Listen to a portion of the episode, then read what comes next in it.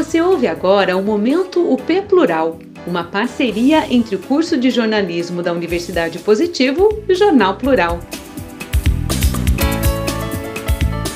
Carol Conká denunciou racismo de professor do colégio estadual em 2004. A então adolescente de 18 anos relatou em um documentário o racismo que sofreu dentro da sala de aula em um dos principais colégios do Paraná, por Mayala Fernandes. Em 2004, a então estudante secundarista Caroline dos Santos de Oliveira, hoje conhecida como Carol Conká, denunciou uma situação de racismo que sofreu dentro da sala de aula no Colégio Estadual do Paraná, CEP, em Curitiba. Na época, com apenas 18 anos, Carol relatou o caso para o documentário Preto no Branco, Negros em Curitiba, realização do projeto Olho Vivo dos cineastas Luciano Ribeiro e Marcelo Munhoz. A jovem, que se tornaria uma das revelações do rap brasileiro, relatou então: Tem um professor nesse colégio que falou na frente de todos que eu sou negra e vim ao mundo para servir ele porque ele é branco. Depois disso, a minha mãe me tirou do colégio e foi uma falha. Mas esse ano eu voltei e deixei bem claro que se ele persistir nesse assunto, eu não vou deixar quieto.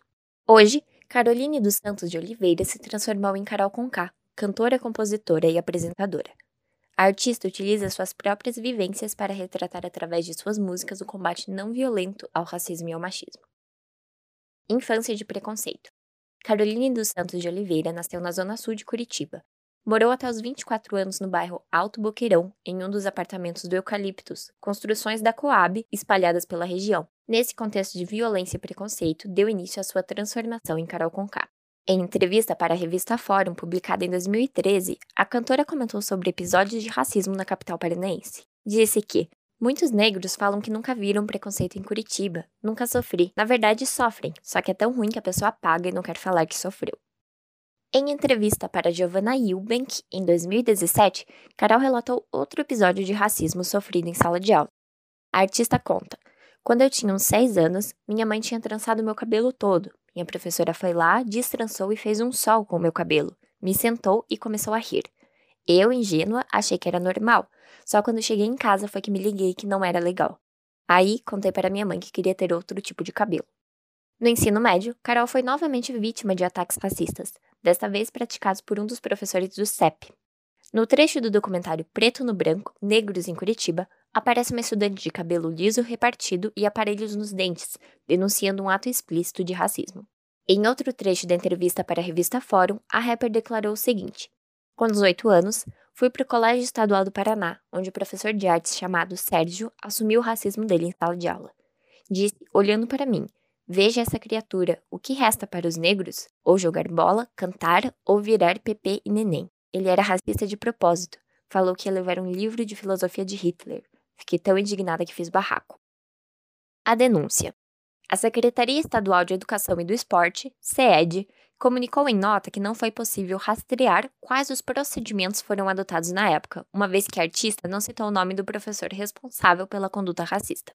Atualmente, diz a SED, as denúncias dos alunos podem ser realizadas diretamente nas escolas, nos núcleos regionais de educação, por meio da ouvidoria ou na própria SED. Quando recebidas, são direcionadas inicialmente para averiguações pelos setores competentes para análise da matéria. Caso sejam evidenciados os indícios de irregularidades, poderá ser instaurado um procedimento sindicante, ou, se já estiverem confirmadas a materialidade e a suposta autoria, será instaurado o processo administrativo disciplinar.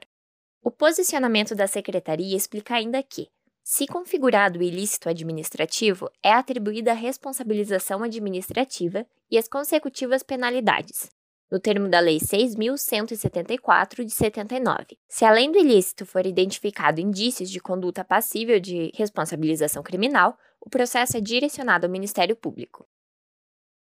Preto no branco. Preto no Branco, Negros em Curitiba é uma produção dos cineastas Luciano Coelho e Marcelo Munhoz, que juntos criaram o projeto Olho Vivo, desenvolvido entre 2003 e 2012, com a proposta de revelar a cidade que fica escondida por trás da Curitiba branca e europeia. Luciano Coelho relembra que na época havia uma professora que colocava em pauta temas como racismo e preconceito em suas aulas.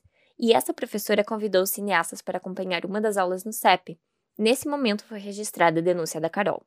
Luciano relata também que foram dois anos de produção, desde a pesquisa até a divulgação do tema, e acrescenta: Conversamos com muita gente e registramos diversas realidades. Foi um processo muito rico e democrático. O documentário de longa-metragem conta a história de pessoas que têm em comum o fato de serem negras e morarem em Curitiba, uma cidade que culturalmente renega sua negritude e seus negros, ainda que na época das gravações, a população negra constituísse cerca de 20% da sua população. Assim como o relato da jovem Caroline, as histórias de racismo registradas nas filmagens são cortantes e escancaram o lado B de uma cidade marcada por racismo e preconceito. Além da abordagem dos negros em Curitiba, o projeto Olho Vivo também explorou outras realidades, o idealizador do projeto afirma que a equipe também registra o carnaval em Curitiba, a cena musical do jazz, o cotidiano dos catadores de papel, as vivências dos transexuais e uma série de temas que registram a cidade por trás dos rótulos. Na reportagem do site plural.jor.br, você pode assistir ao trecho do documentário no qual a denúncia de Conká foi feita. A reportagem que você ouviu é de autoria de Mayala Fernandes e foi supervisionada por João Frei. A locução foi de Giovana Lucas, aluna do sétimo período do curso de jornalismo da Universidade Positivo, para o Plural para Ouvir. Você acabou de ouvir o Momento P Plural, uma parceria entre o curso de jornalismo da Universidade Positivo e o Jornal Plural.